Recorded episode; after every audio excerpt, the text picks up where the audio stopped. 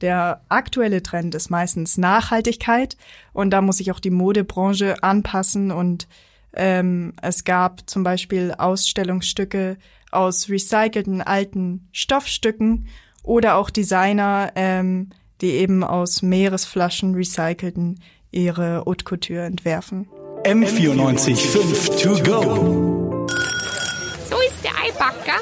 Na, zum Gleichern. Ist das Kunst oder kann das eigentlich weg? Die Frage, die stelle ich mir auch häufiger mal, wenn ich in irgendwelche Kunstausstellungen gehe. So ganz sicher kann man sich da ja nie wirklich sein. Und in einer Ausstellung mit einem ähnlichen Titel war auch meine Kollegin Janina. Genau, und zwar ging es um das 40-jährige Jubiläum der deutschen Vogue. Und es war eine Jubiläumsausstellung ähm, in der Villa Stuck mit dem Titel ähm, ist das Mode oder kann das weg? Und die Frage, die so ein bisschen dahinter stand, war eigentlich, ist die Vogue noch zeitgemäß oder kann die Vogue auch weg? Und genau über diese Ausstellung sprechen heute Simon Fischer und Janina Herberger. Janina, du hast schon gesagt, die deutsche Vogue, die hatte Geburtstag. Kannst du mir vielleicht jetzt mal so einen groben Überblick über das alles geben? Ja, genau, die Vogue hatte Geburtstag sozusagen, zumindest in Deutschland. Und die Ausstellung sollte nicht nur so einen Rückblick auf 40 Jahre Vogue in Deutschland geben, das wollten sie eben nicht, sondern mhm. es sollte auch Einblicke in aktuelle Trends geben und auch Zukunftsinnovationen. Was gab's da so aus den letzten 40 Jahren? Was konnte man da so sehen? Aus den letzten 40 Jahren jetzt besonders äh, wegen dem Tod von Karl Lagerfeld gab's ähm, ah, ja. okay. sehr viele Einblicke ähm, in Skizzen von Karl Lagerfeld zum Beispiel oder auch Designkreationen, Kleider, ähm, Entwürfe, genau. Öfters hört man ja eigentlich, dass Print tot sei. Was sagt da die Vogue dazu, wie die noch überleben kann? Genau, also die Vogue-Chefredakteurin hat nochmal betont, dass man sich extrem anpassen muss an die digitale Revolution und eben auch neue Wege finden, um anzukommen beim Publikum. Vogue ist mehr und mehr ein, Kommunikationsmedium. Wir kommunizieren in unterschiedlichen Kanälen und wählen aus, welche Geschichte für welchen Kanal das Richtige ist. Auch dieses hier, diese Ausstellung ist Kommunikation. Du hast ja gesagt, es war auch sehr, sehr viel Neues da. Ja, ähm, genau. Es ging um aktuelle Trends und der aktuelle Trend ist meistens Nachhaltigkeit und da muss sich auch die Modebranche anpassen und ähm, es gab zum Beispiel Ausstellungsstücke aus recycelten alten Stoffstücken oder auch Designer, ähm, die eben aus Meeresflaschen recycelten ihre Haute Couture entwerfen. Muss ich mir das jetzt so ein bisschen vorstellen, wie wenn ich jetzt aufs Tollwut gehe und da irgendwelche abgeseitelten Kleidungsstücke finde? Ja, es hatte was ähnliches, nur eben im Sinne von Haute Couture oder zumindest sollte es so sein, wenn okay. das möglich ist. Ja, ähm, es ging zum Beispiel ähm, um einen Designer, der mit spanischen Fischern zusammengearbeitet hat, ähm, um den Müll aus unseren Meeren zu recyceln. Und zwar ist es ja so, dass jährlich Millionen Tonnen Müll in unseren Weltmeeren landen, mhm.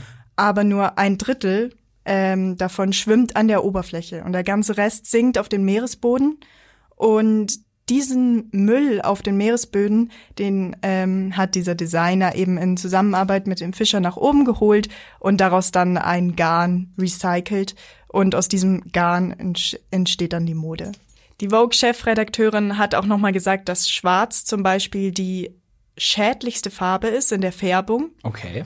Ähm, das heißt, 40 Prozent unserer Stoffe werden eigentlich in Schwarz gefärbt. Das macht ähm, einen großen Bestandteil aus der gefärbten Stoffe. Sie selbst mhm. war auch ganz in Schwarz, aber unabhängig davon sieht sie das alles eigentlich ganz realistisch. Aber wenn dann die Jacke cool ist, dann kaufen wir sie trotzdem. Das heißt, wir müssen doch schaffen, dass nachhaltige Mode toll aussieht und dann kauft sie jeder. Aber wir es zu denken, dass jemand auf alles verzichtet, nein, glaube ich nicht dran. Wenn ich jetzt durch diese Ausstellung durchlaufe, was erwartet mich dann neben diesen nachhaltigen Kleidungsstücken denn eigentlich noch alles? Ähm, es gibt auch Ausblicke in die Zukunft oder wie es mit der Textilindustrie in Zukunft mhm. weitergeht. Und wo geht der Trend hin? Der Trend geht äh, ins Verrückte eigentlich komplett. Also es gab zum Beispiel Mode aus Rasierschaum hergestellt. Wow, okay. Wie funktioniert das? Das kann man sich die nächsten Tage anschauen, so hieß es zumindest. Ähm, man kann dabei die Produzenten live mhm. äh, beobachten. Oh, das ist cool. Das heißt, es ist eine Ausstellung, ja. wo dann eben also nicht nur eben lauter Statuen dastehen, beziehungsweise irgendwelche Puppen, die schöne Kleider anhaben, sondern es wird auch wirklich dort noch Mode geschaffen. Genau, ja, es ist so ein bisschen Work in Process. Also man kann die Leute dann dabei äh, beobachten, wie eigentlich die Vogue entsteht und geschaffen wird. Mhm. Und das ist dann so die Richtung, in die es auf jeden Fall weitergeht, das Verrückte und das Nachhaltige.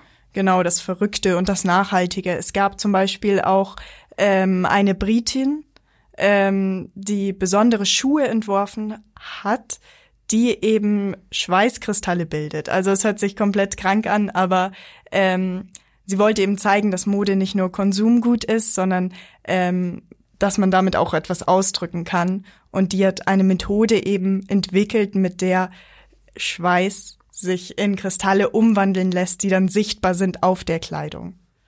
Okay, das heißt, ich schwitze und während ich schwitze, bildet sich die Mode eigentlich erst um die Kleidung herum, die ich so richtig trage. Das heißt, genau. die Mode entwickelt ja. sich auch noch weiter. Okay, das klingt auf jeden Fall mal, äh, auf jeden Fall innovativ, würde ich sagen. Was würdest du sagen, lohnt sich der Besuch? Also ich würde sagen, der Besuch lohnt sich auf jeden Fall. Vor allem aber, weil das nicht alles nur statisch ist. Also man geht nicht nur durch durch die Ausstellung, sondern innerhalb der nächsten Tage kann man dann eben auch Redakteure bei der Arbeit beobachten oder sogar Live-Fotoshoots miterleben. Ähm, und es ist alles so ein bisschen interaktiv. Es gibt auch Virtual Reality Brillen zum Beispiel. Und man kann sich diese Arbeitsprozesse einfach mal von nah anschauen. Wie lange geht die Ausstellung noch? Die Ausstellung geht noch bis zum 12. Januar, also man hat noch Zeit. M94 5 to go.